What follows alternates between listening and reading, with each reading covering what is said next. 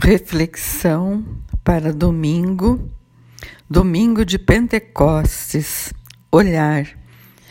A quantas andam dentro de você seu conhecimento, seu amor pelo doce hóspede da alma, o Espírito Santo? Oração. Bendize ao Senhor, ó minha alma. Senhor meu Deus, como és grande! Quão numerosas são as tuas obras, e a terra está repleta de tuas criaturas. Se retiras a re respiração, elas expiram, voltando ao seu pó. Se envias teu sopro, elas são criadas, e assim renovas a face da terra.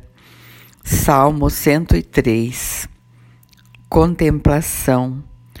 Homens da Galileia, por que estais a olhar para o alto?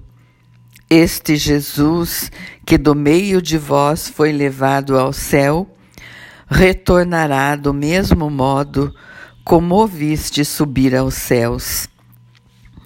Então, os discípulos voltaram para Jerusalém, do monte denominado das Oliveiras, distante de Jerusalém, a jornada de um sábado.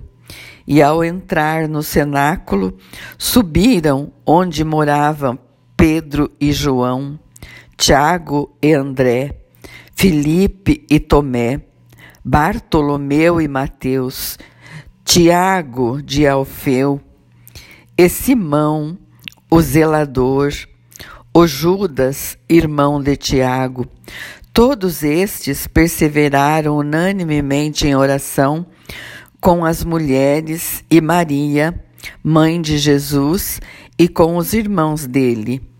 Naqueles dias, levantando-se Pedro do meio dos irmãos, a multidão dos presentes era de quase cento e vinte homens. Atos dos Apóstolos 1, 12 a 15.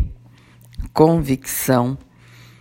A unidade que nos é dada pelo Espírito de Deus, na sua concretização cotidiana, é uma unidade em nada estática e nem uma conquista que se realiza uma vez por todas.